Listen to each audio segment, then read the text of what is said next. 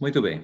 Então, é, como eu disse, nós vamos ter um estudo hoje sobre o Sermão do Monte dentro da ótica do compromisso com o reino. Então, a primeira pergunta e mais óbvia, né? Qual reino? De que reino nós estamos falando? Veja, abra sua Bíblia em Mateus 4, 23. Mateus 4, 23.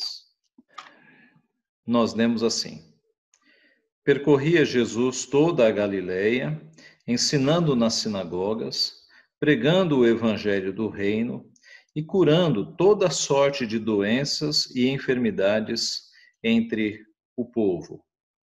Então, note, esse é um resumo do ministério, do início do ministério de Cristo. Ele percorria toda a Galileia, boa parte do seu ministério foi ali, ao redor do mar da Galileia. Ah, nós sabemos que nas civilizações antigas, o povo geralmente eh, se reunia ou, ou, ou se aglomerava ao redor dos mares, né, ao redor é, de um local em que eles pudessem pescar e pudessem é, ter ali a sua, a sua, a sua subsistência. Tá? E o ministério, então, o Mar da Galileia, ao redor do Mar da Galileia, tinha muita gente, e é lá que Jesus estava, né? Jesus estava ali no meio do povo. Como nosso Senhor Jesus, ele não veio para ficar isolado num templo, isolado, num, num, num, distante dos homens, mas ele veio para andar junto com o povo, ele é Deus conosco, né? ele é Emmanuel. Ele estava na, na região que tinha mais pessoas, que era ali na região da Galileia, uh, de fato exercendo o seu ministério. E diz o texto que ele ensinava nas sinagogas, Jesus Cristo, sendo filho de judeus, de José e Maria, judeus piedosos, ele foi criado indo para as sinagogas.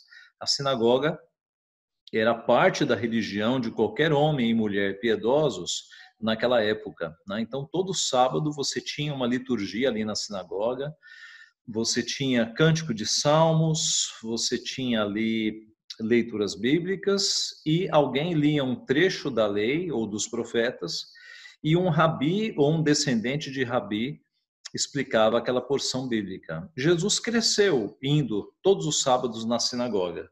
E quando ele se tornou um adulto e entrou no seu ministério, ele passou a ensinar nas sinagogas, né? pregando o evangelho do reino, curando toda sorte de doenças e enfermidades entre o povo. O aspecto de curar toda sorte de doenças e enfermidades entre o povo era parte da profecia de que o Messias faria justamente isso, né? O Messias, de acordo com a profecia de Isaías, ele libertaria os cativos, os quebrantados de espírito. Então, parte do ministério de Jesus foi manifestar o poder de Deus, eh, ajudando as pessoas que estavam enfermas, angustiadas. Mas o nosso ponto central é quando diz aqui, pregando o evangelho do reino, tá? Pregando as boas novas do reino. É sobre isso que nós vamos falar nesta manhã. Que tipo de reino é este? É, o que se espera do cidadão deste reino? Jesus Cristo veio implantar um reino físico com um trono ou o reino dele é diferente? Né? É claro que o reino dele é muito mais efetivo e é muito mais poderoso do que um reino geograficamente localizado. Tá? O reino de Cristo ele é um reino implantado nos corações. Se fosse um reino geograficamente localizado, com um trono em uma cidade, ele seria um reino igual aos reinos da terra. E alguns discípulos, por algum momento, acharam que seria esse o tipo de reino de Jesus Cristo. Mas ele deixou claro em, alguns, em algumas palavras dele que o reino dele não era deste mundo. O reino de Cristo é muito mais efetivo do que um reino com trono, com palácio, geograficamente localizado, tá? porque é um reino que atinge os corações, é um reino implantado nos corações. E é sobre isso que nós vamos falar. Jesus Cristo, então, quando ele profere o seu primeiro sermão, que é o Sermão do Monte, ou o Sermão da Montanha, ele deixa muito claro, primeiro, qual é o perfil do daquele cidadão deste reino. Depois ele vai é, avançar no assunto no assunto do reino. Então, quanto à Bíblia aberta em Mateus, capítulo é, é, nesses capítulos, na verdade, o capítulo 5, depois o capítulo 6, depois o capítulo 7. Veja o quanto Jesus Cristo falou da ideia do reino no Sermão do Monte. Veja Mateus 5, verso 3. Observe as citações de reino, tá? Mateus 5, 3. Bem-aventurados os humildes de espírito, porque deles é o reino dos céus. Veja o verso 10. Bem-aventurados os perseguidos por causa da justiça, porque deles é o reino dos céus. Verso 19 e 20. Aquele, pois, que violar um destes mandamentos, posto que dos menores, e assim ensinar aos homens, será considerado mínimo no reino dos céus.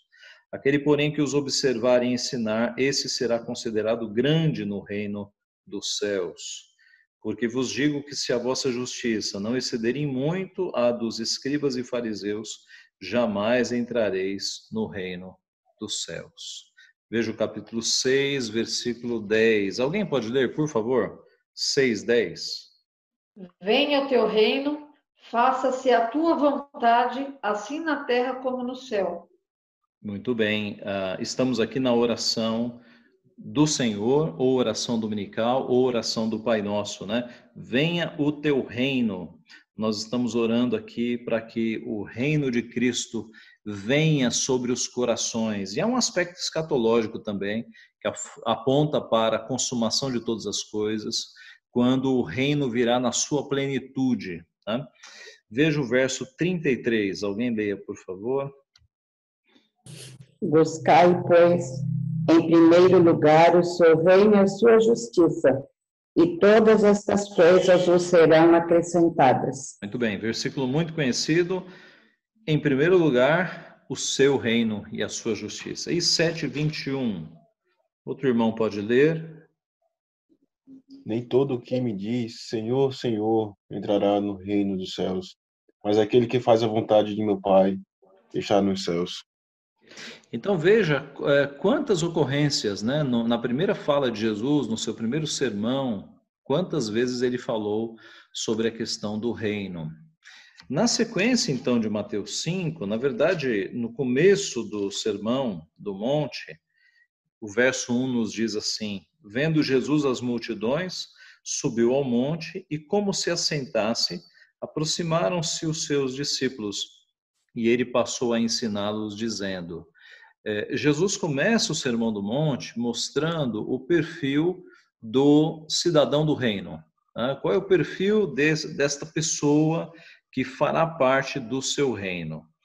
Então, do versículo 2 até o versículo 12, nós temos a, a descrição de como será o caráter do cidadão do reino, daquele que fará parte do reino de Jesus e, na verdade, já faz parte. Né? Que tipo de pessoa, quais são as características daquele discípulo de Jesus, cidadão do seu reino? As famosas bem-aventuranças. Tá? É, o perfil desta pessoa que faz parte do reino é alguém que reconhece que precisa de Deus, alguém que reconhece que precisa de Deus. Veja o verso 3. Bem-aventurados os humildes de espírito, porque deles é o reino dos céus. Os humildes de espírito. A palavra aqui, meus irmãos, é de, a palavra humilde dá uma ideia de carente, carente de espírito. Em versões mais antigas, pobres de espírito, tá? Então, pobre, humilde, carente, a, a, ideia do texto é alguém que sabe que precisa de Deus. Esse é o sentido, essa é a ideia. Ué, mas pastor, não é todo mundo que acha que precisa de Deus? Opa, com certeza não. Na época de Jesus já não era assim. Lembra-se dos escribas e fariseus? Eles não tinham necess... eles não viam necessidade de estarem próximos de Deus. Mas pastor, eles não eram religiosos. Irmãos, os fariseus e os escribas amavam a lei, não amavam a Deus. Por isso eles são chamados de legalistas. Eles amavam as regrinhas. eles gostavam de ter aparência de religiosos, é, eles gostavam de multidões indo atrás deles, os chamando de mestres. Eles tinham uma religiosidade externa, nominal. Eles diziam que eram próximos de Deus, mas não eram. Jesus Cristo os desmascarou várias vezes, dizendo que eles eram aqueles que gostavam de sentar nas, nos primeiros bancos da igreja para demonstrar um certo tipo de piedade. Eles gostavam de ir para as praças e na, nos cantos das praças, onde você tem mais visualidade, é, visibilidade por conta do ângulo, né? eles estendiam as mãos e ficavam nos cantos das praças, demonstrando uma certa piedade. Alguns deles, pela manhã, não lavavam os rostos para dar a impressão de que eles tinham passado a noite orando e jejuando. Então, os, os, uh, os escribas e fariseus eram atores. Eles eram, eles estavam, na verdade, atuando. Eles queriam passar uma imagem de piedade, mas eles não eram piedosos. Jesus, que enxergava o coração, os desmascarou, dizendo que eles eram raça de víboras, sepulcros caiados. A imagem do sepulcro caiado, Jesus usou para desmascará-los, ela serve muito bem. Olhando de fora, o que é um sepulcro caiado? Tá? É, em, em, em cemitérios em que se enterravam pessoas, para que se soubesse que naquele chão havia um caixão enterrado, uma pessoa enterrada, você colocava cal. Então ficava aquela marca branca. E aí Jesus disse que os escribas e fariseus eram sepulcros caiados. Por fora, tudo branquinho, mas por dentro, podridão. Tá? Ah, então, ah, quando Jesus Cristo começa o seu sermão do monte dizendo: Bem-aventurados, mais que felizes, abençoados são aqueles que demonstram carecer, precisar de Deus, é, estes são bem-aventurados, porque deles é o reino dos céus. Eles terão, eles carecem de Deus, eles precisam de Deus e eles o terão deles é o reino dos céus. Então, observe que no reino de Jesus Cristo não cabe indivíduo presunçoso, orgulhoso, arrogante, soberbo. Não cabe aquele indivíduo que acha que, é, que a sua vida depende da força do seu trabalho, que não depende de Deus. Não cabe aquele indivíduo que acha que deve ser exaltado, que ele é um indivíduo que deve ser reconhecido. O espírito é outro. O cidadão do reino de Deus é aquele que esmurra no seu peito e diz: "Se propício a mim, pecador. Tem misericórdia de mim, Senhor, porque eu sou pecador. Eu não sou eu não sou melhor que os outros, eu sou pecador, eu preciso do Senhor. Esse é o perfil daquele que vai fazer parte do reino de Deus. Meus irmãos, isso é óbvio, não é? Isso é óbvio. Observe que quando o nosso Senhor Jesus Cristo escolheu doze homens para, a partir destes doze homens, espalhar a sua mensagem, multiplicar a sua mensagem, ele não foi na elite de Jerusalém, nos homens ricos, ele não foi no sinédrio, nos doutores da lei. Ele, ele poderia ter chegado antes, na época dos filósofos, né? não, sei, não sei precisar aqui com exatidão, mas eu desconfio que Sócrates, Platão, essa turma viveu aí uns 200, 300 anos antes de Cristo, no máximo. Jesus Cristo poderia ter chegado antes e comissionado Sócrates, Platão para serem seus discípulos. Olha como a mensagem ia se espalhar, não ia? Mas Jesus, meus irmãos, ele comissionou quem? Pescadores, homens que não tinham dinheiro, não tinham fama, eram dos homens mais é, humildes da sociedade. Por quê? Para que a força da mensagem e não a força do homem fosse evidente, para que por meio de doze homens, vasos de barro, o evangelho se multiplicasse. E assim aconteceu. É, o apóstolo Paulo, no começo da carta aos Coríntios, ele diz que Deus não escolheu nobres de nascimento, ricos, poderosos, mas ele escolheu fracos, ele escolheu as coisas loucas do mundo para que o evangelho fosse anunciado, tá? Então, a primeira bem-aventurança mostra exatamente isso. O caráter do cidadão do reino não é aquele caráter é, orgulhoso, soberbo, que se vangloria. É uma pessoa que precisa de Deus, é o primeiro requisito. Tá? Verso 3. O verso 4 fala: Bem-aventurados os que choram, porque serão consolados. Então, felizes aqueles que carecem de Deus, felizes aqueles que choram, porque serão consolados. A ideia aqui, como eu coloquei, não é qualquer tipo de choro, né? mas é aquele que já sofre pelo reino. Não é o indivíduo que está chorando porque não conseguiu comprar a Ferrari. Né? Não é o indivíduo que está chorando porque não conseguiu a promoção no emprego. Não é o indivíduo que está chorando porque perdeu dinheiro na bolsa de valores.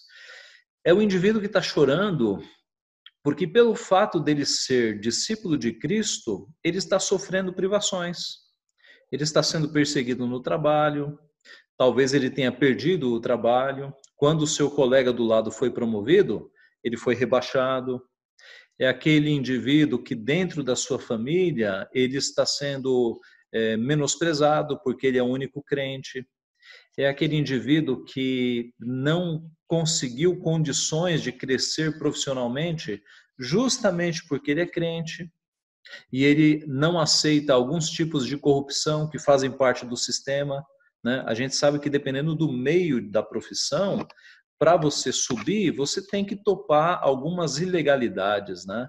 Mas o crente é aquele que não vai ter a melhor carreira do mundo, porque ele paga o preço de ser discípulo de Cristo e algumas coisas ele não faz, ele obedece a Deus. Então, todo e qualquer sofrimento que você tenha, porque você é crente, é, Deus considera isso como bênção. Você é abençoado. As tuas lágrimas estão sendo recolhidas e contadas pelo nosso Deus. E nós sabemos, meus irmãos, que este mundo é tão passageiro, é tão efêmero. Né? Os, como disse o salmista, é, tudo passa rapidamente e nós voamos. É, até fazer 18, 21 anos, a gente fica na contagem regressiva, né? Passou dos 21, o tempo voa, o tempo voa. Daqui a pouco você tem 30, 40, 50, 60, é muito rápido. E é tudo muito efêmero. São valores bastante temporários. Então, aqueles que se dão bem na vida, que têm os melhores cargos, as melhores promoções, etc, etc, etc, eles estão acumulando bens materiais. Mas durante quanto tempo eles estão acumulando? 40, 50 anos? E quando eles morrerem, o que, que eles vão levar? Agora, aqueles de nós que são cidadãos do reino de Cristo, que estão sofrendo porque são crentes, porque são discípulos, mas estão acumulando tesouros celestiais, tesouros que a, a ferrugem e a traça não corroem, que os ladrões não roubam, tesouros eternos.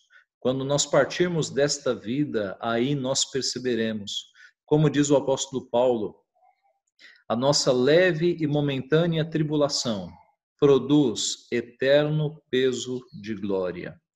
Veja que o apóstolo Paulo não era um indivíduo mimado, né? O apóstolo Paulo, quando diz a nossa leve e momentânea tribulação, é, ele, ele está chamando de leve e momentânea tribulação o apedrejamento que ele sofreu. Né? Paulo foi apedrejado ao ponto de ser dado como morto. Ele está levando em consideração as três quarentenas menos um de açoite que ele recebeu. Tá? O judeu ele tinha uma lei que um, um preso não poderia receber é, mais de uma vez 40 açoites. Né? O açoite era dado ou com chicote ou com varas ou com uma espécie de chicote que eles tinham, que eles colocavam pontinhos de osso ou de chumbo no final da corda, tá? Então, o açoite, ele, ele judiava bastante. Tá? Ele era para sangrar as costas para valer. E os judeus tinham uma, uma técnica legalista. Bom, a lei dizia que uh, um preso não poderia receber mais de uma quarentena. Se ele recebesse 40 açoites, ele não poderia receber mais. Então, o que, que eles faziam? Eles davam 39, eles davam séries de 39 para poder repetir, entendeu? E é por isso que Paulo diz que recebeu três séries de 39. A gente fica imaginando as costas do apóstolo Paulo, cheias de cicatrizes, cheias. Tá?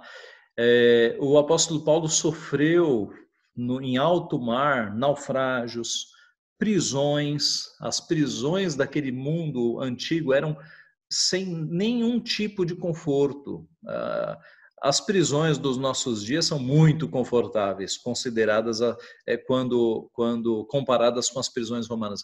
Então, eis que está diante de nós um homem que sabe o que é sofrer pelo Evangelho. Sofreu muito, sofreu muito. Mas veja a visão da glória. A nossa leve e momentânea tribulação produz eterno peso de glória.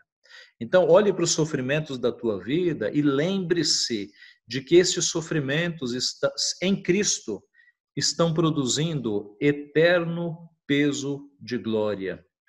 Quanto mais nós sofrermos por Cristo neste mundo, mais glorificados nós seremos no porvir. Os nossos atos no reino de Deus não acabam aqui, eles ecoam para a glória. Tenha convicção disso. Deus escolhe alguns de nós para sofrerem mais. Né? E quanto mais nós sofremos neste mundo, mais glória nós teremos no porvir. Não tenha dúvida quanto a isso. Tá? Então, voltando aqui, o cidadão do reino é aquele que sofre pelo reino. Bem-aventurados os que choram, porque serão consolados. É o choro fruto de perseguição, fruto de privação, fruto de algum sofrimento porque você é crente. É, Bem-aventurados os que choram, porque serão consolados. E aqueles que sofrem pelo reino, note, eles já têm o consolo nesta vida, porque Deus cuida de nós e Ele cuidará também na glória. Há um outro aspecto que eu ia me esquecendo, mas agora eu lembrei. Observe o seguinte: há uma implicação nessa bem-aventurança, os que choram porque serão consolados. Se eles choram porque estão sofrendo pelo reino, é porque de fato eles estão sendo notados, eles estão sendo é, distinguidos como crentes. Aqueles crentes que parecem agente secreto do reino, que ninguém sabe que são crentes, né? então você está anos numa empresa, ninguém sabe que você é crente, na tua classe da escola, ninguém sabe que você é crente. No seu bairro, quando você diz que é crente, as pessoas tomam um susto. Dificilmente essa pessoa está sofrendo pelo reino, dificilmente. Então, há uma implicação direta aqui de sofrer pelo reino, que é viver como Cristo viveu. Nós só vamos sofrer se nós vivermos como Cristo viveu. Um indivíduo que se conforma com este mundo, como nós vimos nos estudos anteriores, né? Lá em Romanos 12, não vos conformeis com este mundo.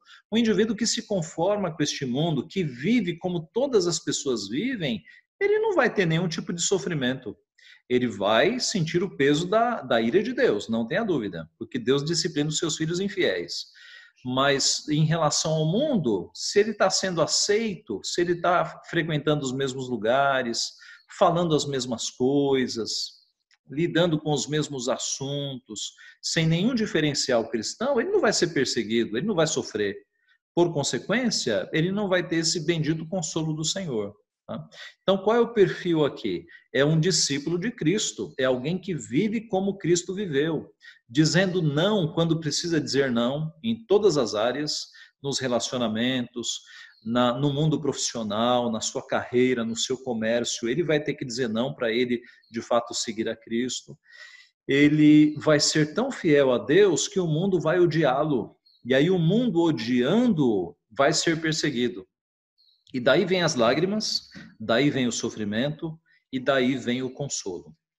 Então, o perfil do cidadão do reino é um homem e uma mulher extremamente humildes, que não confiam na força do seu braço, que confiam em Deus. E eles vivem em tanta obediência a Deus e seguindo os passos de Cristo, que eles são perseguidos, eles sofrem privações e eles choram. E bem-aventurados são esses que choram, porque eles, eles serão consolados. Ainda dentro do perfil do cidadão do reino, o cidadão do reino é aquele que cultiva a mansidão. Veja o verso 5. Bem-aventurados os mansos, porque herdarão a terra.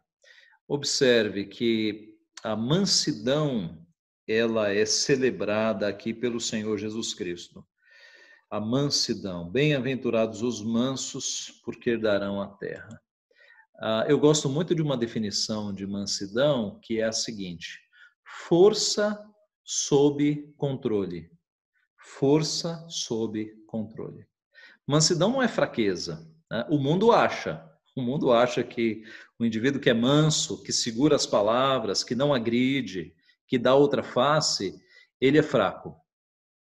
Mas eu diria para os irmãos que você precisa de muito mais força para dar outra face do que para do que para reagir como um animal. Um animal é assim, se você agredir um cachorro bravo, instintivamente ele vai te agredir também, né? Isso é um caminho fácil. É muito mais fácil para nós levarmos um tapa no rosto e darmos imediatamente um outro tapa, é instintivo. Agora, a verdadeira força é você ter um controle sobre o seu temperamento tão grande ao ponto de chegar ao nível de Jesus Cristo de oferecer a outra face, de andar uma segunda milha, de ter paciência, de ter longanimidade, de não pagar o mal com o mal, mas pagar o mal com o bem. Observe, pagar o mal com o mal é o padrão da sociedade. Você me bate, eu te bato de volta. Você me trapaceia, eu trapaceio de volta. Você faz o mal para mim, eu vou, vou te pegar na esquina. Esse é o padrão mundano. O padrão de Cristo é um degrau acima. Se alguém te faz o mal, você não paga com o mal, você paga, você paga com o bem. Tá? Jesus Cristo, ao ponto de Jesus Cristo orar por aqueles que estavam crucificando. Pai, perdoa-lhes, porque não sabem o que fazem. Percebe como é muito mais difícil você seguir o padrão de Cristo? É muito mais difícil, não tenha dúvida.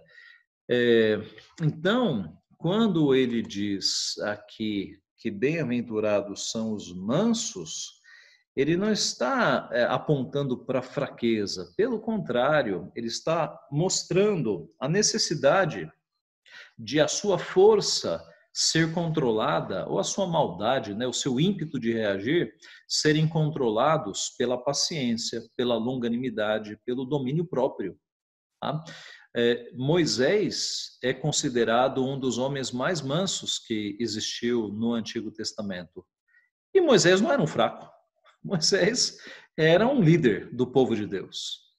Mas ele chegou neste ponto de considerar que mansidão é força, é força sobre, sobre controle.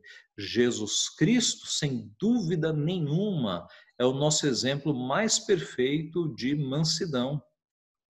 Mas note que quando Jesus Cristo percebeu que ah, os comerciantes haviam feito da casa do seu pai uma casa de negócio, um grande mercadão, o que, que Jesus Cristo fez? Pegou cordas e saiu quebrando as bancas, expulsando todos que estavam ali. Ele se irou, uma ira santa, uma ira com o objeto correto, né? que era a glória de Deus. Então, mansidão não é fraqueza, eu diria que é o ápice da nossa força, quando a gente consegue suportar provocações e pagar com o bem. É o ápice, é o ápice da nossa força. O cidadão do reino deve buscar isso. Cultivar a mansidão, bem-aventurados, abençoados, mais que felizes os mansos, porque herdarão a terra. A comparação aqui é que naquele mundo antigo, quem conquistava a terra era quem lutava com a força da espada. Mas Jesus está dizendo que o manso, aquele que tem essa força sob controle, ele não precisa nem lutar, ele vai, vai ganhar do seu pai a terra. Essa é a ideia. Tá? Essa é a ideia. Ele não está se referindo aqui a terrenos físicos, mas ele está dizendo que não é na força do braço e na força da espada, Deus é o dono de todas as coisas, é Deus quem vai galardoá-lo, recompensá-lo. O cidadão do reino, então, ele precisa de Deus, ele sofre pelo reino, ele cultiva a mansidão. Quarto, verso 6, ele deseja a justiça. Bem-aventurados os que têm fome e sede de justiça, porque serão fartos. Bem-aventurados que têm fome e sede de justiça, porque serão fartos.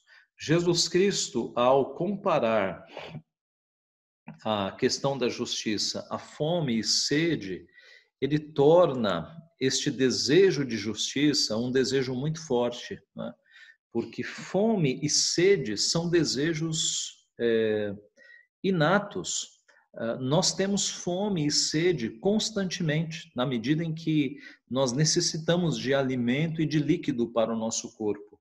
Então, a ideia de Jesus aqui é que a questão da justiça, o desejo por justiça no cidadão do reino é tão forte comparado à fome e sede que são constantes. Qual é a ideia? É que aqueles que são de Cristo, aqueles que são cidadãos de, desse reino, não estão com fome e sede de riquezas, de valorização humana, de reconhecimento humano. Eles estão com fome e sede de justiça, que a justiça de Deus seja proclamada. Ora, irmãos, nós olhamos para este mundo e vemos tanta injustiça acontecendo, não é? Nós vemos injustiça no executivo, no legislativo, no judiciário, descendo para a nossa vida, nós vemos injustiça no nosso bairro, vemos injustiça entre familiares, vemos injustiça nas relações trabalhistas, muitas vezes, nós vemos injustiça por todos os lados. E o cidadão do reino é esse que percebe as injustiças e ele sonha com um dia em que haverá justiça no mundo. E esse dia acontecerá quando Cristo retornar. O pecado será extirpado. Todas as relações né, humanas serão purificadas do, do pecado. Nós sonhamos, nós almejamos com a força da fome e da sede por justiça. Então, estes que têm esse desejo, não desejo de ficarem ricos, desejo de terem muitas posses, eles serão fartos. Eu acho que eu já contei para vocês em algum momento, eu trabalhava num banco e tinha lá no nosso setor um amigo que era crente de outra denominação, mas ele era muito ambicioso, muito ambicioso. Né? Eu, eu nunca consegui entender o porquê disso, mas ele dizia assim: uma vez ele me disse, Ageu, eu estou cansado dessa história de crente ser pobre. Eu vou ser rico. E ele dizia, e ele dizia isso e ele falava sério, né? Ele falava sério. E de fato, no banco ele agia e ele era crente, né? Se dizia, eu acho que ele era crente mesmo. Mas no banco ele agia com com tanta ambição que rapidamente ele subiu vários postos lá e, e, conseguiu cargos altos. Depois saiu, foi trabalhar numa grande multinacional. O objetivo da vida dele era ficar rico. Eu creio que, que Deus já, já ensinou uh, o quão fútil é esse, é esse objetivo de vida. Mas eu sempre achei isso muito estranho, sabe? O, o, o discípulo de Cristo não está pensando em se dar bem na vida. O discípulo de Cristo sabe que essa vida é passageira que nós estamos aqui como peregrinos, forasteiros, que o nosso lar verdadeiro é nos céus, é a nossa pátria celestial. aqueles que não são de São Paulo, eu acho que compreendem isso melhor, não é? Aqueles que vieram de outro estado ou de outra cidade estão temporariamente em São Paulo, sabem disso. Eu estou aqui em São Paulo para estudar, para trabalhar, mas a minha pátria é em outra cidade. É mais ou menos isso, né? em escalas bem maiores. Nós estamos nesta vida, mas com os olhos na Jerusalém que está por vir. A gente sabe que a nossa morada não será neste mundo é, ímpio, cheio de, de pecados. A nossa morada será em novos céus e nova terra. Nós somos peregrinos e forasteiros. Então, Jesus Cristo, quando fala que bem-aventurados são os que têm fome e sede de justiça, porque serão fartos, está pensando justamente nisso. Num dia nós seremos fartos, nós teremos a justiça. Um outro aspecto do caráter daquele que é do reino de Deus é a misericórdia. Veja o verso 7. Bem-aventurados os misericordiosos, porque alcançarão misericórdia. Os misericordiosos. Veja, é, numa época em que Cristo viveu com relações tão sem misericórdia, de que lado? Do lado dos judeus, os fariseus, eles eram sem misericórdia nenhuma. Eles amavam a lei, eles amavam as regrinhas, e quem descumprisse a regrinha deveria ser punido. Por um lado, os fariseus. Por outro lado, os romanos. Os romanos não tinham misericórdia nenhuma. Né? Você já deve ter visto filmes de soldados romanos e eles eram brutos, eles eram terríveis. Então, era um mundo em que não havia misericórdia. E aí, Jesus Cristo traz a ideia da misericórdia. Bem-aventurados os misericordiosos, porque alcançarão misericórdia. Deus dá na sua palavra diversas demonstrações de misericórdia. Jesus Cristo era aquele que era misericordioso. O nosso Deus é o exemplo de misericórdia, né? Misericórdia é o fato de que Deus não nos trata de acordo com os nossos pecados, mas ele tem misericórdia. Ele ele manda alguém para sofrer no nosso lugar, manda Jesus Cristo. Então, meus irmãos, isso tem a ver com o que nós já falamos, né? O crente não pode ser implacável. O crente não deve se reger pelo olho por olho, dente por dente. O crente tem que ter misericórdia. O crente tem que pagar o mal com o bem. O crente é aquele que perdoa, né? é aquele que é, não faz conta do seu brio, do seu ego ter sido ferido. O crente é aquele que tem misericórdia, que ele perdoa. Por quê? Porque Cristo é aquele que teve misericórdia. Do alto da cruz, ele pede perdão as, pelas pessoas que o estavam crucificando. Estevão, que é o primeiro mártir ali dos discípulos de Cristo, ele repete as palavras do, do mestre, né? Quando ele está sendo apedrejado, ele ora, ele vê o céu se abrindo, ora e diz: Não lhes imputes estes pecados. Olha, e o que, o que Cristo fez na cruz, Estevão, que era discípulo, está repetindo. E nós deveríamos repetir a mesma coisa. É, dificilmente você vai morrer ou crucificado ou apedrejado. Eu acho que você não tem nenhum amigo cristão que já morreu crucificado ou apedrejado. Dificilmente, eu diria quase impossível que nós morramos desta forma. Uh, então, a nossa missão é mais fácil. Por quê? Porque o tipo de injustiça que nós sofremos nesta vida não se compara à cruz e às pedras. Então, nós podemos sim perdoar, nós podemos ser misericordiosos, especialmente com aqueles que não sabem o que estão fazendo. Eu já falei sobre isso. Quando um não crente comete injustiça contigo, quando um não crente te persegue, ele está agindo de acordo com a natureza dele. Se você não fosse crente, você estaria fazendo a mesma coisa. Então não adianta mirar na pessoa e querer o mal da pessoa. Você tem que orar a Deus e falar: Senhor, salve essa pessoa. Ela não sabe o que está fazendo. Ela está vivendo é, no pecado. Ela está vivendo longe de ti. É por isso que Cristo disse é, para nós não amaldiçoarmos os que nos perseguem, mas nós devemos orar e bem dizer os que nos perseguem. É você subir de novo um degrau e olhar da perspectiva de Cristo, de não pagar o mal com o mal, mas pagar o mal com o bem. Ao invés de revidar esta, este não crente que está te perseguindo, você orar por ele. Meus irmãos, isso é uma coisa é, é, que o mundo não entende. Né? Como é que você vai orar por alguém que está te perseguindo? Sabe aquele chefe que está te perseguindo, que está querendo acabar com você? Sabe aquele colega do teu trabalho, aquela tua amiga que está falando mal de você? Essas pessoas que querem o teu mal? Jesus nos ensina a subirmos um degrau e orarmos por essas pessoas, não pagarmos o mal com o mal, mas pagarmos o mal com o bem. Talvez você até odeie essa pessoa, é? Talvez essa pessoa tenha feito tão mal para você que você tenha raiva, ódio dela. Então, o, o, o, o caminho para que você não tenha ódio dessa pessoa é orar por essa pessoa. E talvez as primeiras orações sejam muito difíceis de serem feitas. Talvez você tenha que falar: Senhor, eu não amo essa pessoa. Essa pessoa está querendo o meu fim, mas eu oro para que o Senhor a converta. Talvez a primeira oração seja assim. E na medida em que você for orando por esta pessoa, adivinhe, lá na frente você vai conseguir amar essa pessoa, mesmo que ela queira o teu mal, tá? Esse é o caminho de Cristo. Esse é o caminho que Cristo nos ensinou. Cristo não nos ensinou a vingança.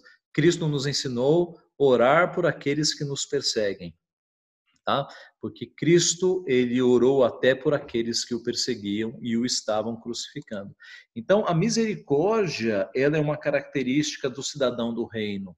Bem-aventurados os misericordiosos, porque alcançarão misericórdia. Percebe aqui a implicação?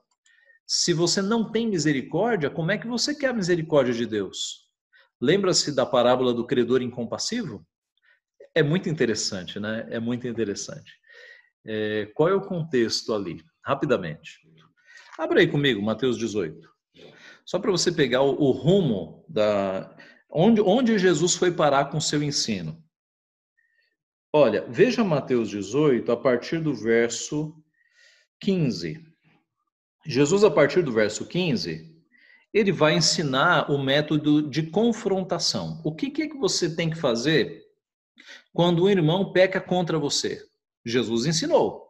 Vocês sabem disso, né? Ah, pastor, eu tenho que esquecer isso. Não, não tem que esquecer.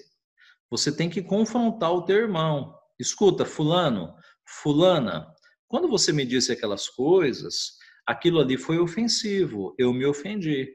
Então eu estou te dizendo aqui que aquelas palavras me ofenderam. Estou dizendo aqui diante do Senhor. Se o fulano ou a fulana reconhecerem o seu erro, não, de fato, é, eu, eu me excedi, eu peço perdão, você ganhou o teu irmão. Mas se ele falar, disse e continuo dizendo e digo mais, o que, que Jesus orienta? É, verso 16: Se não te ouvir, toma uma ou duas pessoas, para que pelo testemunho de duas ou três testemunhas toda a palavra se estabeleça. Aqui, veja, aqui é uma relação, irmãos, de irmão para irmão, tá? Nós estávamos falando de não crente com crente, mas agora estamos falando de, de gente da igreja. Se o teu irmão pecar contra ti. Então, você o confrontou, ele não aceitou, você leva testemunhas, ele não aceita, você leva para a igreja. E aí a liderança da igreja vai tratar dessa pessoa. Aí, depois de falar nisso, Pedro fala: Senhor, até quantas vezes eu vou ter, eu vou ter que perdoar o meu irmão que peca contra mim?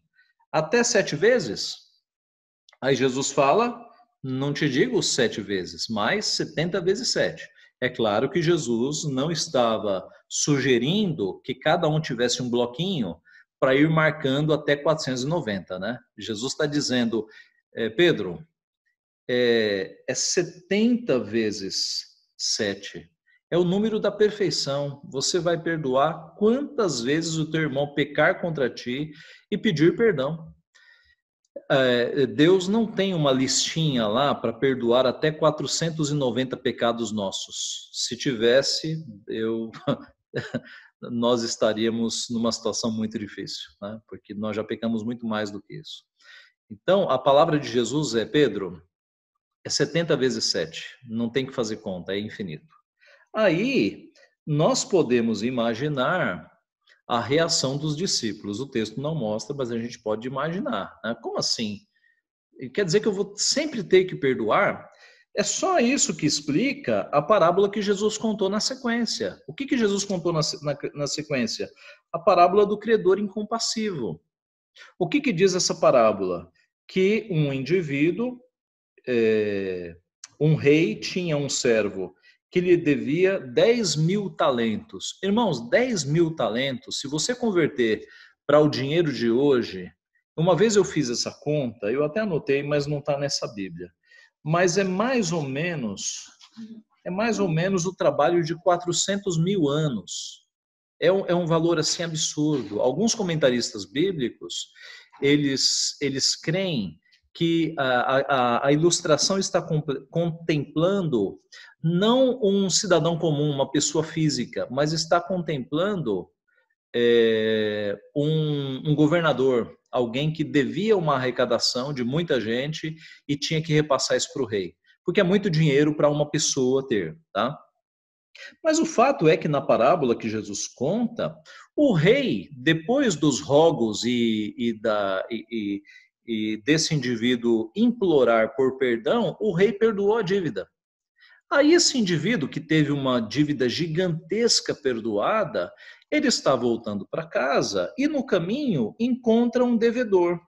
Esse devedor devia para ele 100 denários. 100 denários, irmãos, são 100 dias de trabalho. É uma dívida pagável, né? 100 dias de trabalho. Essa dívida de 100 denários comparada com aquela fortuna que ele tinha sido perdoada, era nada, era nada.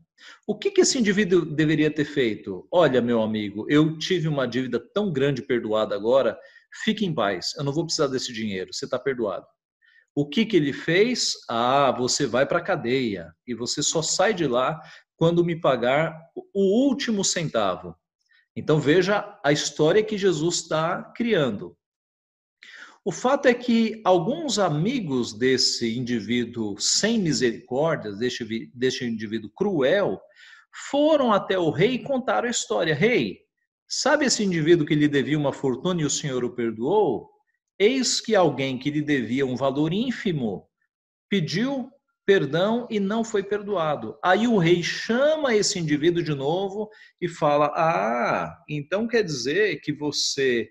É, eu vou ler aqui textualmente o verso 32. Então o Senhor, chamando-lhe, disse: Servo malvado, perdoei-te aquela dívida toda porque me suplicaste, e não devias tu igualmente compadecer-te do teu servo?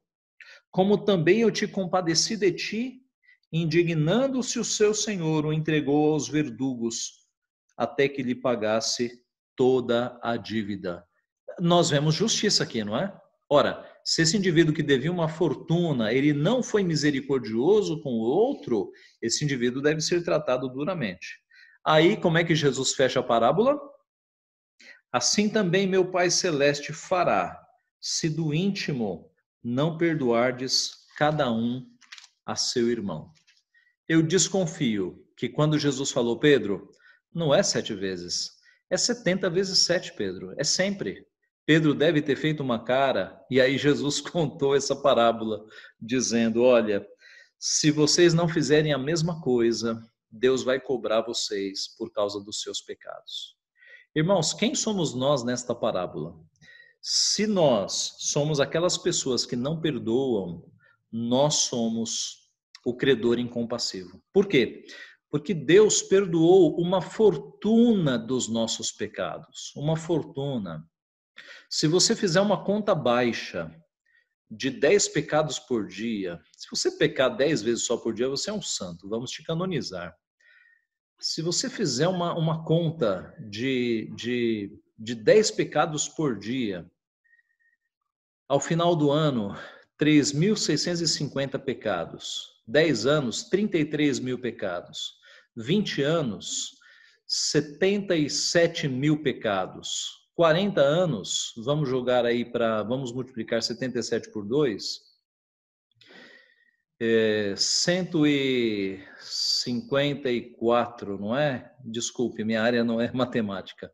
Vamos pensar aí em 150 mil pecados diante de Deus.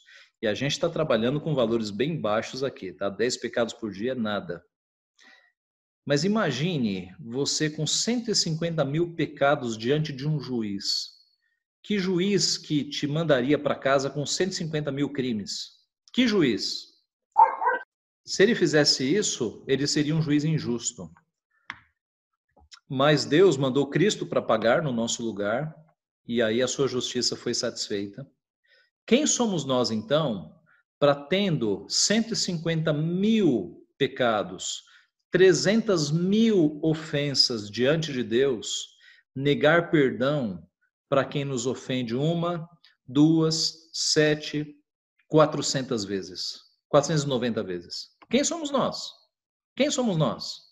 tendo tido uma dívida de 300 mil pecados perdoados, não perdoar o meu irmão que peca contra mim duas, três, quatro, cinco, seis, sete, dez vezes. Os irmãos percebem que, que Jesus está nos ensinando aqui?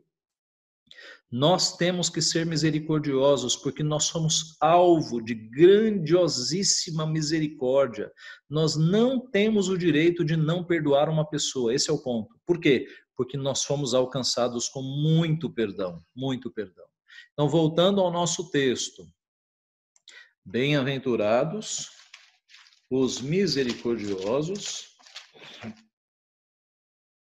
porque alcançarão misericórdia. Então, o cidadão do reino, o homem e a mulher do reino de Cristo, são aqueles que demonstram misericórdia. Por quê? Porque eles foram alvo de uma misericórdia gigantesca, que foi o perdão dos nossos pecados. Verso 8: Bem-aventurados os limpos de coração, porque verão a Deus. Então, o cidadão do reino é aquele que tem um coração limpo. O que é um coração limpo, meus irmãos? é um coração que busca a santificação. Nós vivemos num mundo pecaminoso, né? Nós olhamos ao redor e vemos imagens pecaminosas, conversas pecaminosas. É um mundo pecaminoso, é um mundo que tem o um pecado espalhado por todos os lados. Mas o crente é aquele que luta contra o pecado, é aquele que busca a palavra de Deus, busca vida de oração para se santificar, Cristo nos libertou da escravidão do pecado. Nós não somos mais escravos do pecado. Então, o crente, sendo que não é mais escravo do pecado, ele tem as armas na mão para ter uma vida mais santa. Que armas são essas? São as armas espirituais, né? A palavra de Deus, a oração. Jesus Cristo deixa isso claro quando diz: santifica-os na verdade a tua palavra é a verdade. Então, santifica-os na palavra. E vocês sabem o quanto a palavra é sobrenatural e o quanto a leitura da palavra acalma o nosso temperamento, acalma o nosso senso de pecaminosidade. Quando nós lemos a palavra, de fato, degustando cada, cada palavra, meditando na palavra, entendendo que Deus está falando conosco, ele vai transformando o nosso ser, meus irmãos. Não há santificação fora da palavra, você precisa da palavra como instrumento de santificação. Então, o limpo de coração é aquele que, muito embora esteja num mundo repleto de pecados, ele busca santificar-se, ele busca ter um coração mais limpo, né? ele, ele busca de fato ter uma vida de santificação diante do Senhor. É, esse é um mundo em que as pessoas que buscam a santificação são vistas como ingênuas, como simplórias, mas aí está a virtude. Né? É, há uma ingenuidade, meus irmãos, que ela é agradável aos olhos de Deus. Tá? Não queira ser o mais espertão do mundo, que você vai você vai se meter em muitos pecados. Nós não precisamos disso. Nós precisamos da aprovação de Deus. Então, Jesus Cristo disse: na malícia sejais como crianças. Não há virtude nenhuma em nós sermos maliciosos, em nós conhecermos todos os meandros da pecaminosidade. Não, fuja disso, saia disso. Jesus Cristo disse que na malícia nós devemos ser como crianças, um coração mais puro, mais puro, tá? limpos de coração. Depois ele segue caminhando aqui para o final, que o caráter do cidadão do reino é aquele que promove a paz. Verso 9: Bem-aventurados os pacificadores, porque serão chamados filhos de Deus. Então, a gente vai tendo um perfil né, do homem e da mulher que estão no reino. O pacificador é aquele que não tem prazer na contenda, na briga. É, talvez você já tenha percebido isso, né? Pense aí numa discussão familiar e aí chega alguém e começa a pacificar. Não, não fale isso, não fale aquilo. Ah, infelizmente, tem alguns crentes que não se parecem com pacificadores. Se parecem com um galão de gasolina, né? Ou com um pavio de pólvora. Tem alguns crentes que quando chegam no conflito, aí a coisa pega fogo. Irmãos, crente não pode ser assim. Crente tem que ser pacificador, o crente deve buscar o caminho da paz, não o caminho da guerra. Vários textos na Bíblia falam do homem belicoso, do homem que vive a contender, e todas as vezes a palavra está rejeitando isso. O crente é aquele que busca o caminho da paz, é aquele que busca é, levar o shalom de Deus a todas as pessoas. O shalom, né, o conceito bíblico de shalom, de paz em hebraico, não é apenas ausência de guerra, mas é harmonia em todos os relacionamentos. Então, o pacificador, o discípulo de Cristo, é aquele que leva a harmonia em todos os relacionamentos, primeiro, primeiro pela pregação da palavra, né? porque é o evangelho quem reconcilia todas as coisas. Mas também é aquele que, em situações de crise, ele está ali como um servo de Deus para acalmar, pacificar, resolver o conflito. Então, isso é muito necessário. Alguns de nós têm um temperamento mais pacato, outros têm um temperamento mais explosivo. Ambos, todos os temperamentos estão contaminados pelo pecado, não existe um temperamento melhor. Todos os temperamentos têm virtudes e defeitos, porque o pecado os atingiu. Mas seja qual for o teu temperamento, busque ser um pacificador aquele que, quando chega no ambiente, as pessoas falam: puxa, ainda bem que ela chegou, agora ela vai dar uma palavra. Ainda bem que ele chegou, agora, agora ele vai dar uma palavra e tudo vai se pacificar. Tá? Então, uh, nós somos soldados de Cristo, mas as nossas armas não são as armas carnais. Né? As nossas armas não são revólveres e metralhadoras. As nossas armas são espirituais e poderosas em Deus para destruir sofismas e todo pensamento que se levante contra Deus. As nossas armas são as armas de Deus. O cidadão do reino promove a paz, não é um sujeito, uma pessoa belicosa, que onde entra há confusão. Há irmãos e irmãs que são assim, quando chegam, confusão, confusão. Não, deveria ser o contrário. O discípulo de Cristo é aquele que, quando chega, você sente a, o ambiente, ele, ele fica diferente, porque são homens e mulheres que promovem a paz. E por fim, e, e por fim, então, o caráter do cidadão do reino é de alguém que é perseguido. É o final das bem-aventuranças. Bem-aventurados os perseguidos por causa da justiça, porque deles é o reino dos céus. Bem-aventurados sois quando por minha causa vos injuriarem e vos perseguirem, e mentindo disserem todo mal contra vós.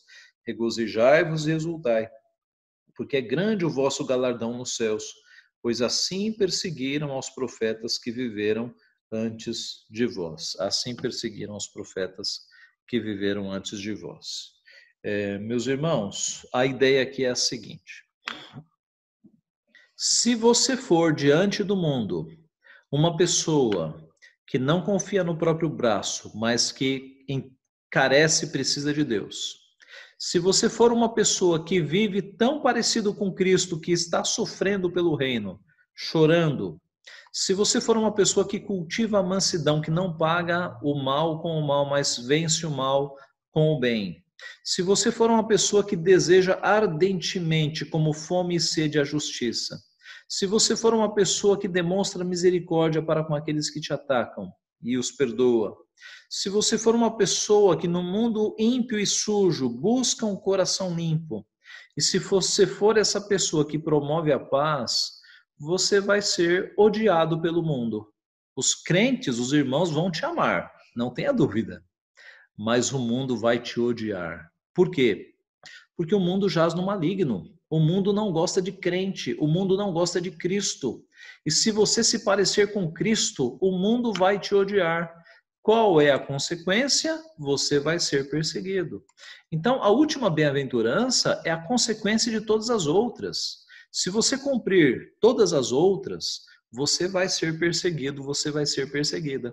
Amigos e amigas do mundo vão se distanciar, familiares vão te rejeitar, Pessoas no emprego, no trabalho, porque você é diferente, não vão te convidar para alguns eventos, você não vai ser promovido algumas vezes, não faz, vai fazer parte dos esquemas mundanos e desonestos. Você vai ser perseguido de alguma forma. E aí, essa é a consequência natural, a perseguição. Sendo perseguido, você é o que aos olhos de Deus? Bem-aventurado, você é feliz. Por quê? porque é, ah, porque assim perseguiram os profetas que viveram antes de vós.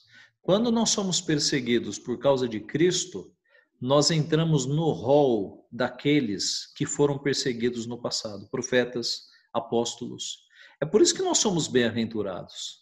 Meus irmãos, viver essa vida sem perseguição, viver essa vida sem sofrer por causa de Cristo, que morreu na cruz do Calvário, é, é, é de uma pobreza espiritual sem precedentes. O nosso alvo nessa vida deve ser, ser sermos tão parecidos com Cristo que nós sejamos perseguidos mesmo, né? que nós sejamos injustiçados, perseguidos, porque aí nós vamos, nos, nós vamos ter a honra de nos parecer com Cristo que foi perseguido. Nós vamos ter a honra de, de, de sofrermos como os nossos irmãos no passado sofreram, os profetas, os apóstolos, depois do período bíblico, os mártires, que foram levados ao Coliseu né, para morrerem por Cristo.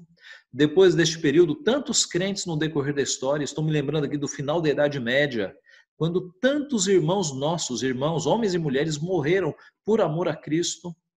Então, se você quer ter uma vida confortável, conformado com o mundo, você não vai ter sofrimento, não, nessa vida, né? Mas Deus vai pesar a mão de uma forma que você vai ser purificado pelo fogo, se você for crente.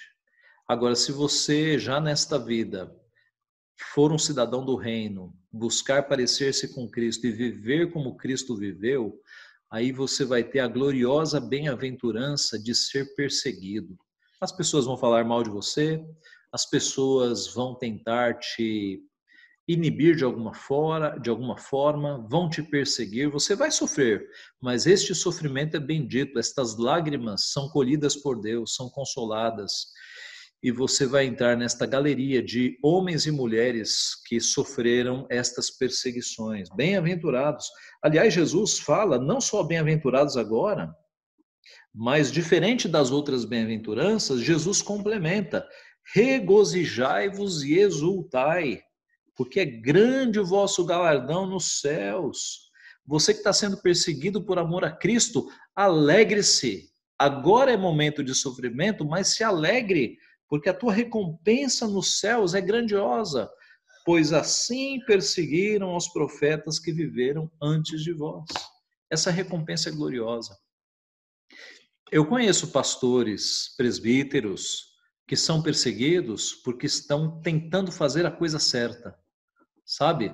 Pastores que são perseguidos porque estão tentando ensinar a, a doutrina correta, fazer o culto correto, e são perseguidos. Eu tenho amigos pastores que, por estarem em presbitérios mais liberais, eles foram disciplinados porque estavam querendo um culto mais puro. Estão sofrendo, sofrendo privação financeira, inclusive, sendo ajudados por amigos. Eu conheço presbíteros que sofrem porque estão tentando, presbíteros e famílias de presbíteros que sofrem porque estão é, tentando fazer a coisa certa, né? estão tentando mostrar a pureza que é necessária no culto a Deus. Então, há presbíteros, há pastores e há crentes neste momento sofrendo privações e sendo perseguidos porque estão de fato servindo a Cristo, porque não contemporânea, porque não se, se moldam à tolerância pecaminosa deste mundo, porque estão vendo que na relação com Deus a santidade deve ser buscada. Então, meus irmãos, há muitos crentes sofrendo, sendo perseguidos por causa do evangelho. E a palavra de Deus diz: alegrem-se, alegrem-se, exultem, porque grande é o vosso galardão nos céus, porque assim perseguiram os profetas que viveram antes de vós. Ah, aliás, eu só vou concluir com essa, com essa citação aqui, meus irmãos, essa menção. É, quando você estuda os mártires, né, há um livro que se chama O Livro dos Mártires, que é muito famoso, que conta a história de vários mártires ali do, dos primeiros séculos da igreja.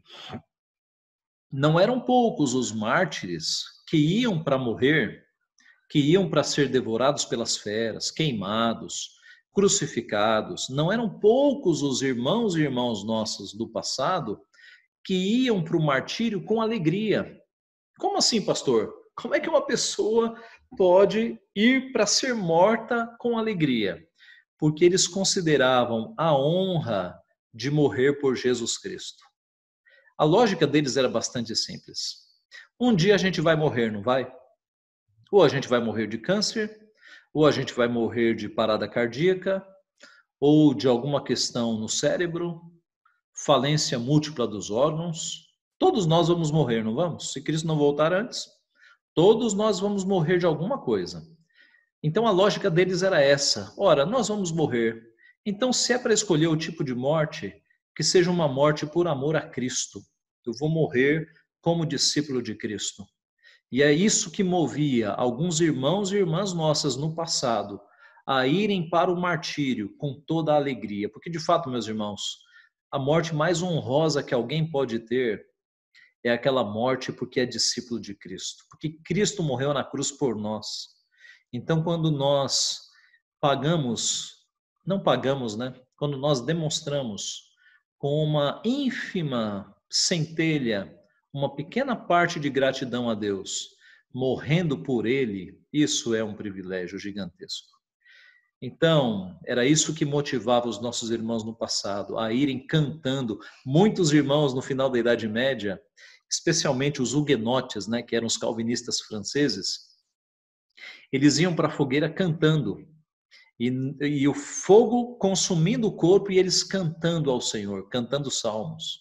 É por isso que os carrascos passaram a cortar a língua dos crentes, porque esses crentes, até no meio do fogo, estão louvando a Deus. Aquilo era insuportável ao ouvido deles.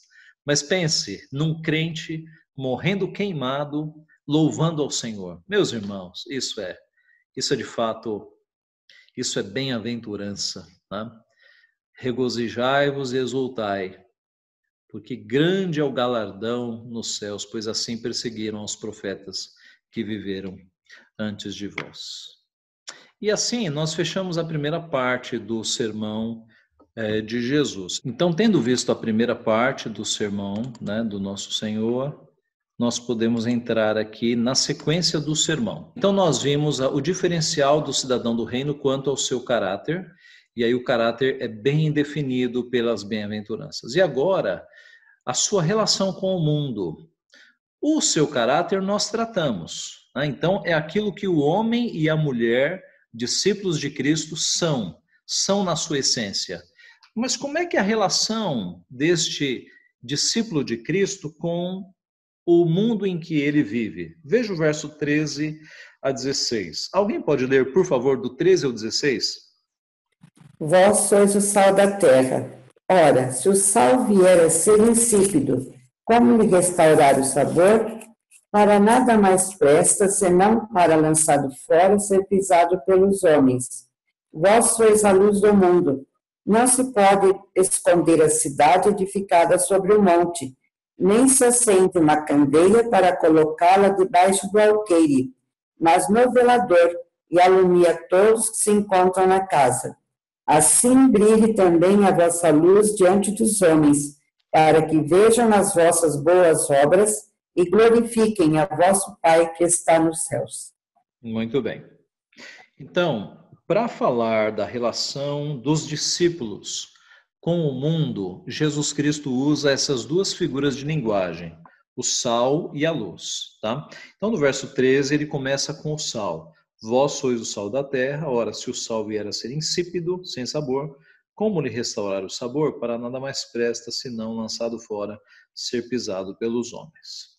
Jesus destaca a qualidade aqui do sabor, né, da questão do insípido. Por quê? Porque quando um sal fica muito velho, muito velho, ele perde, ele acaba perdendo essa, essa característica.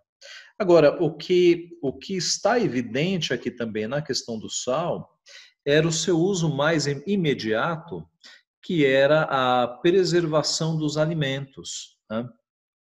Talvez os irmãos mais velhos que tenham vindo de alguma região do interior do Brasil se lembrem que nessas regiões não havia durante muito tempo energia elétrica. Né? E aí, como é que você conservava a carne de um animal para que ela não se deteriorasse? Como? Salgando-a, não é isso? Eu vi isso lá no Ceará, na terra dos meus pais. Uma vez a gente foi e teve uma festividade grande lá, eu não me lembro qual era, que eles mataram um boi. Eles mataram um boi. E aí aquela aquela equipe de homens cortando o boi e salgando cada parte que seria comida. Por quê? Porque o sal tem essa característica preservadora, né? antisséptica. Esse é o ponto. Quando você coloca o sal numa carne, essa carne não se deteriora, porque o sal tem essa característica antisséptica de tirar qualquer possibilidade de, de fungos, de, de coisas assim. Tá? Então, em tempos em que não havia energia elétrica, e a gente está pensando aqui, é, a partir de quando a gente teve energia elétrica no, no nosso mundo, né?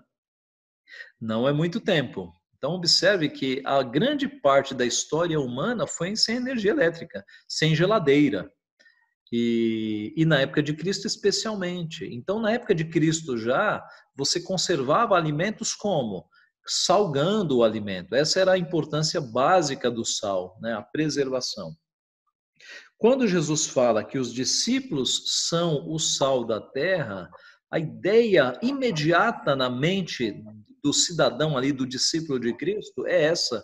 Nós somos o elemento de preservação. Então, qual é a aplicação, meus irmãos? Num mundo que se corrompe, no mundo em que todas as relações estão deterioradas e apodrecidas, nós temos no discípulo de Cristo o elemento de, de parada da deteriorização. Tá? Uh, em termos mais práticos, no teu trabalho, a corrupção ela pode atingir vários colegas teus que aceitam mas quando chega na tua mesa, ela para, porque ali tem sal, entendeu? É, imagine comigo a figura de um mundo em, de um mundo em corrupção, a corrupção se alastrando.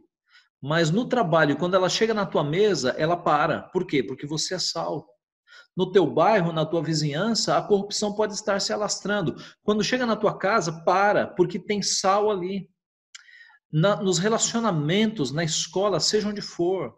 A corrupção avança, mas quando chega no crente, ela para. Porque onde tem sal, a corrupção não avança. Então Jesus está dizendo: vocês, discípulos, são o sal da terra. Jesus não mandou anjos para purificar a terra. Jesus não escolheu os de nobre nascimento, os poderosos, os ricos, os religiosos, os filósofos que acumulavam grande saber. Ele está dizendo: vocês, discípulos, vocês são o sal da terra. Então, num mundo que apodrece de tanta corrupção, quando a corrupção chega em você que é discípulo de Cristo, o que, que acontece?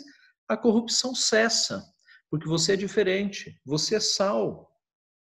E aí Jesus adverte: ora, se o sal vier a ser insípido, como lhe restaurar o sabor? Se o sal é, ele ficar é, tão velho que ele perca o sabor, ele perde também as suas propriedades de antissépticas. Ele não serve para mais nada, né? A, a dona Iris quer fazer uma pergunta? Fique à vontade.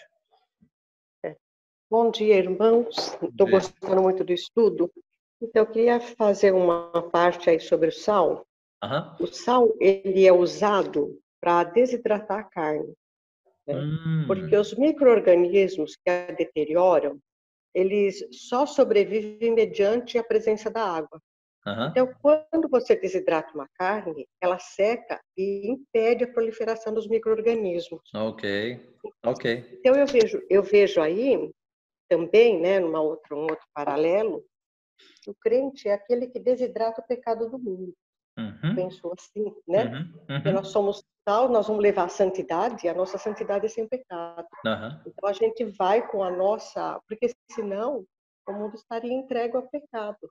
Quem que traz essa, vai purificando o mundo? É o crente, né? Através que nem uhum. o sal começa a desidratação. É uma outra maneira também.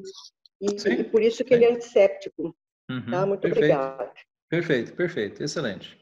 É isso mesmo, irmãos, é isso mesmo. Eu me lembrei de várias histórias aqui, né? Você certamente já ouviu história de crente que no trabalho o chefe fala assim: toca o telefone, aí o chefe fala, diz que eu não estou. E aí o crente faz o quê? Ele mente ou ele fala, olha, é, ele mandou dizer que não está. É, eu já ouvi histórias assim até entre vocês, viu? Eu estou vendo gente rindo aí, né, Ana? Eu acho que já teve até gente da nossa igreja que, que pegou o chefe no contrapulo. Mas é isso mesmo. Tá? O crente é aquele que a corrupção não avança. É, usando a figura da irmã, é, ele desidrata quaisquer é, possibilidades de corrupção no trabalho, né? porque ele é sal, ele é sal. Tem um filme que eu acho que vocês já assistiram, que é o, o, é o Corajosos, que tem uma cena, me ajudem aí, eu estou na dúvida se é no Desafiando Gigantes ou se é no Corajosos. É no Corajosos. Aí os chefes dele chamam ele para uma conversa, oferecendo uma promoção, e dizem que é, implícito na promoção está algum tipo de algum tipo de ilegalidade, né? De, de observar mercadorias entrando e não e não contabilizar as mercadorias. E esse indivíduo é crente. Ele vai para casa, ele põe a cabeça no travesseiro, ele percebe que se ele receber essa promoção, ele vai ser muito bom, né, para o salário dele mas ele percebe que isso seria trair a sua fé. Ele volta no dia seguinte e fala para os chefes: Olha, eu não vou aceitar. Por que não? Porque eu, eu, eu sou crente, eu não vou poder aceitar isso. E aí é muito interessante, eu recomendo que você assista o filme, se chama Corajosos. É, na verdade, era um teste. Aqueles chefes estavam exatamente procurando alguém que fosse extremamente honesto. E aí ele consegue a promoção. Né? É claro que é um filme, é uma ficção. No mundo real, dificilmente isso vai acontecer. Mas a nossa recompensa, ainda que não seja a promoção, e não será, a nossa recompensa está nos céus. Né? Deus, é, é, são testes que Deus pode fazer com você, e é Deus quem vai recompensar. Tá? Então, de fato, é, em todos os nossos relacionamentos, na escola, no trabalho, onde quer que esteja, onde quer que seja, se nós somos sal, nós não podemos entrar em tipos de corrupção. A corrupção para em nós, tá? Corrupções que são muito comuns no nosso, nos nossos dias. Usar a senha de, de alguma plataforma, usar a senha do Netflix ou do Amazon Prime, ou usar uh, ou, ou dar um jeito na conta de luz, dar um jeito na conta de água, fazer um gato, comprar com nota porque é mais barato, comprar por produtos piratas, dar uma. Oi? Renda. Comprar sem nota, né? Sem nota. Comprar produtos piratas, coisas falsificadas, imposto de renda, dar um jeitinho no imposto de renda. Quer dizer, há uma infinidade de pequenas corrupções que não devem ter lugar na vida do crente. O crente tem que falar: não, o que é certo é certo, eu, eu tenho que honrar o meu Deus e ser correto e honesto e justo em todos os aspectos. Esse é o ponto do sal, né? A corrupção vai atingindo todo mundo, mas quando chega no crente ela para. Tá? Então, voltando aqui ao texto bíblico, vós sois o sal da terra. Ora, se o sal vier a ser insípido, como lhe restaurar o sabor? Para nada mais presta, senão para lançado fora, ser pisado pelos homens. Eu li alguns, alguns é, estudiosos é, da Bíblia dizendo que na época, quando o sal ele ficava velho e sem utilidade, ele servia para endurecer a terra. Ele era lançado na terra e de alguma forma a terra ficava mais dura tá? É um precursor aí do, do asfalto, ok? Mas Jesus segue o texto com a outra figura, a figura da luz. Vós sois a luz do mundo. Não se pode esconder a cidade edificada sobre um monte, nem se acende uma candeia para colocá-la debaixo do alqueire, mas no velador, e alumia todos os que se encontram na casa. Assim brilhe também a vossa luz diante dos homens, para que vejam as vossas boas obras e glorifiquem a vosso Pai que está nos céus. Veja, num mundo de podridão, os discípulos são o sal. No mundo de trevas, os discípulos são a luz. É claro que nós não temos luz própria, né? A luz é Cristo, Jesus é a luz do mundo. Nós somos como que refletores. Né? Uma figura bem usada é que nós não somos como o sol, nós somos como a lua. A lua apenas reflete a luz do sol, né? O sol da justiça é Jesus Cristo, ele é a luz e nós somos refletores. Mas Jesus está dizendo aqui de novo, não para os filósofos, não para os ricos, nem para os religiosos. Ele está dizendo, vocês, discípulos, vocês são a luz do mundo. E ele diz de uma forma de que a luz, de fato, é impossível de ser escondida. E as figuras que ele usa são essas. essas. Não se pode esconder a cidade edificada sobre um monte. Eu acho que a maioria de vocês já teve a experiência de viajar à noite e aí você está há muito tempo numa estrada. Você olha para um lado e para o outro, não tem nada, só escuridão, árvores ou montanhas. E aí, de repente, aparece a cidade iluminada. Né? Aparecem lá as luzes da cidade. É isso que Jesus tem em mente aqui.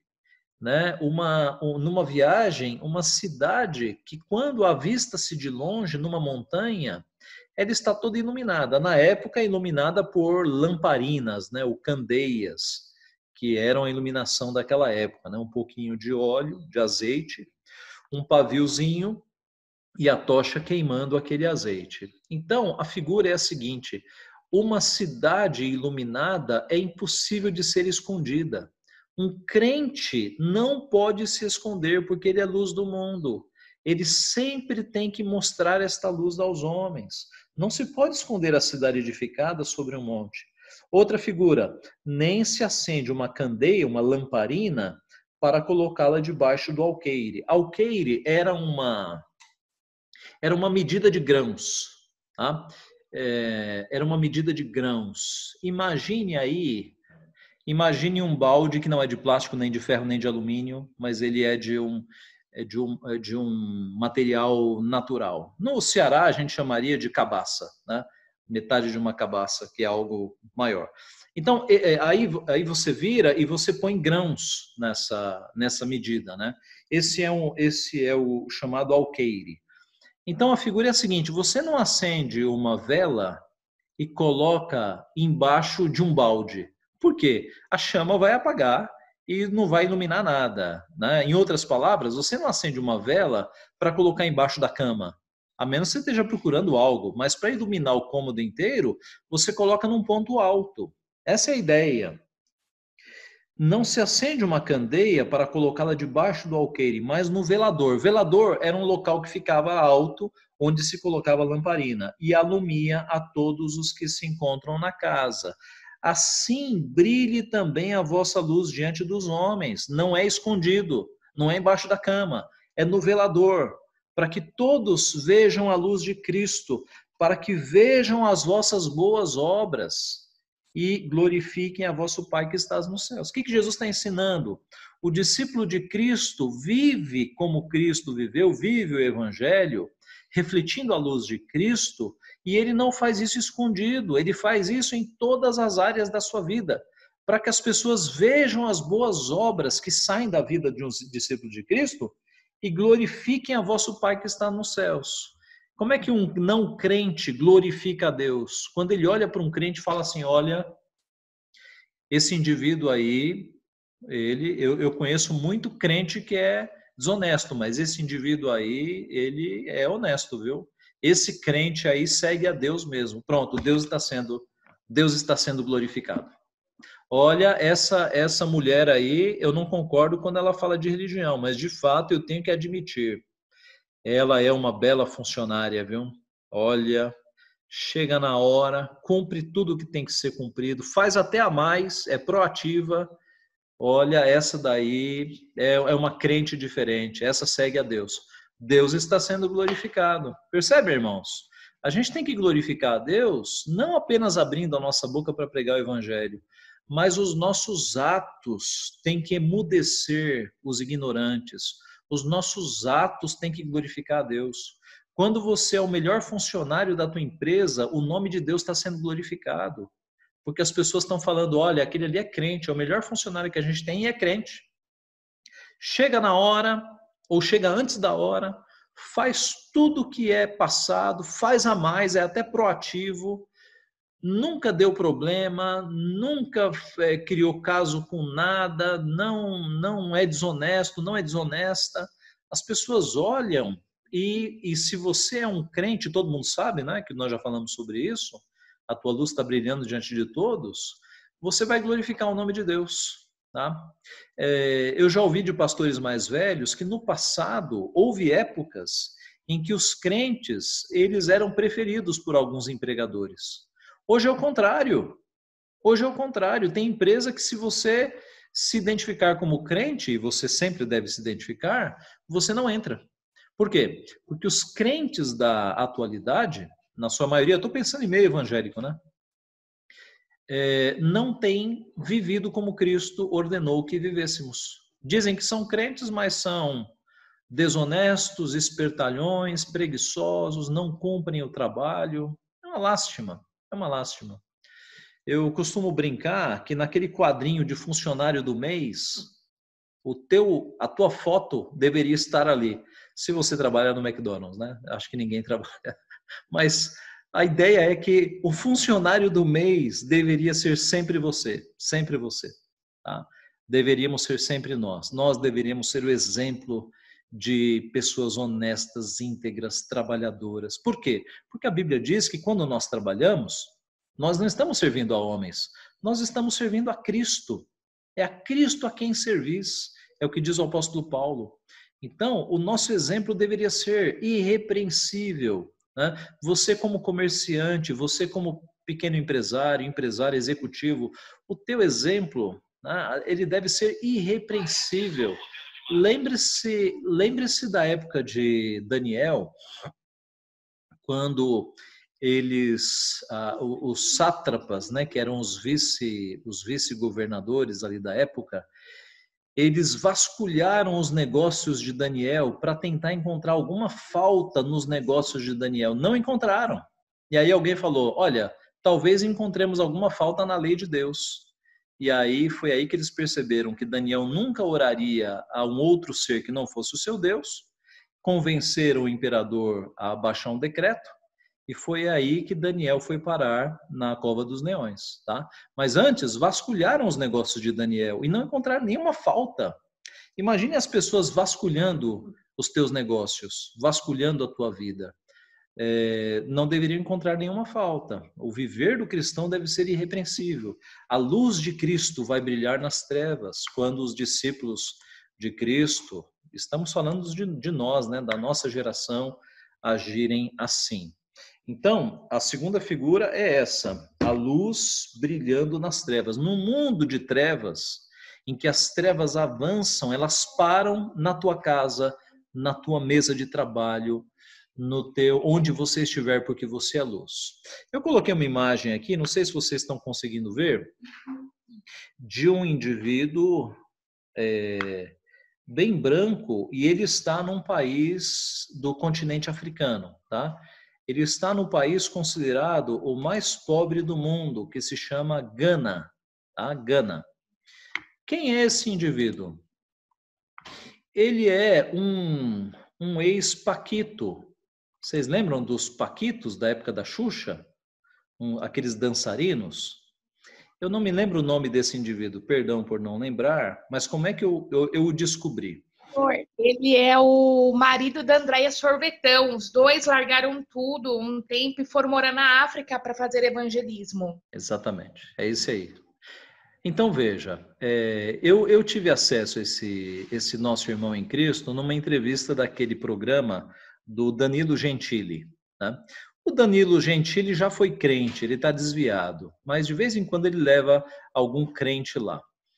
E o Danilo Gentili levou esse indivíduo porque a história dele, como a Daiane adiantou, é impressionante, né? Ele, ele contou a conversão dele. Ele estava ali num mundo de extremo é, glamour e fama. A gente, veja, a gente está falando da época da Xuxa, né? Uma época em que não havia internet e, e a Xuxa era de fato uma, um fenômeno televisivo Muita gente aí eu sei cantou, cantou as músicas da Xuxa, não precisa se revelar, tá? Mas o nome dele é Conrado. Conrado, Conrado. Tá.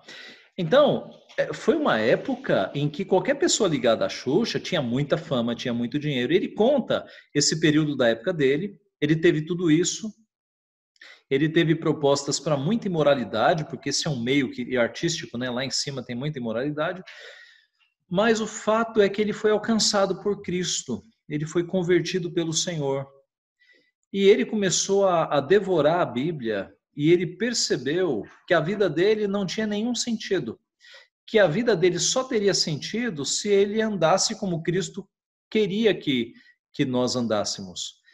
E aí ele começou a pesquisar qual era o país de mais necessidade no mundo, encontrou Gana, mudou-se para lá com a sua esposa, e ele conta na entrevista, depois eu vou localizar para vocês. Ele conta na entrevista que em Gana as pessoas têm uma refeição por dia. É um país muito pobre, muito pobre. As crianças têm uma refeição por dia. O que, que ele fez? Ele chegou lá e adotou um monte de crianças. E a casa dele, você vê aí na foto, esse tanto de crianças, são crianças que são, é, são tratadas e cuidadas por ele, alimentadas por ele. Irmãos, quando ele contou essas coisas naquela entrevista num canal que não é evangélico, com um apresentador que não é evangélico, é desviado, né? Espero que ele volte. Mas com um público de não evangélicos, ele foi aplaudido. Por quê? Deus foi glorificado. Eis um crente que está seguindo os caminhos de Cristo. Está usando a sua vida para abençoar pessoas para minimizar o sofrimento no mundo. Então, este é um belo exemplo, meus irmãos, de alguém que se importou e foi, de fato, é, seguir o nome de Cristo. Veja, eu não estou sugerindo que você se mude para a África e nem para algum outro país pobre, mas observe ao teu redor como a tua luz pode brilhar na tua família, no teu bairro, no teu prédio, Talvez haja pessoas ao teu redor que estão precisando de ajuda. Quem vai ajudar? Você. Você é luz, você tem que brilhar a luz de Cristo. Então, nós temos que estar sensíveis às necessidades daqueles que estão ao nosso redor e ajudá-los. Como pastor, ore que Deus vai te mostrar. Você, Deus te deu inteligência e criatividade. Nós somos criativos e inteligentes para muita coisa. Vamos direcionar isso para ajudar as pessoas para que a luz de Cristo brilhe na nossa vida. Né? O exemplo desse nosso irmão, ele é muito eloquente. Ele fez com que Deus fosse glorificado ali naquele programa em cadeia nacional. E ele anunciou o nome de Cristo, viu? Ele anunciou, ele fez uma bela pregação ali do que Cristo pode fazer. Fez na vida dele o que faz um jovem abandonar toda a fama, dinheiro e glamour que ele vivia para mudar-se para um país distante para ajudar pessoas. Ali a, a, conversão de Cristo ficou evidente diante daquele auditório e diante de muitas pessoas que o assistiam. Né? Então, meus irmãos, é disso que Cristo está falando. Assim brilhe também a vossa luz diante dos homens, para que vejam as vossas boas obras e glorifiquem a vosso Pai que está nos céus. Nesse ambiente de pandemia, quem sabe você não possa fazer algo para que as pessoas olhem e falem: olha, aquele crente ali me ajudou, viu? Ninguém me ajudou, mas aquele crente me ajudou. Que Deus abençoe aquela vida. Quem sabe Deus não seja glorificado nessa pandemia a partir de atos de misericórdia que nós façamos com tantas pessoas que estão perdendo seus empregos, perdendo suas rendas, perdendo seus familiares. Essa é a hora que o povo de Deus tem que se levantar, com atos de misericórdia, para que a luz de Cristo brilhe. Não podemos ficar escondidos. A luz de Cristo tem que brilhar a partir da nossa vida. Então, quanto ao caráter, nós vimos como nós devemos ser. E quanto ao relacionamento com o mundo, nós vimos também como nós devemos ser. Nós somos sal. Onde a podridão avança, ela para, ela para em nós. Nós somos luz. Onde as trevas avançam, elas param, elas param em nós. Nós refletimos a luz de Cristo. Meus irmãos, eu vou parar aqui, nós temos mais slides. Se Deus quiser, no domingo que vem, nós vamos, né, nós vamos continuar no Sermão do Monte.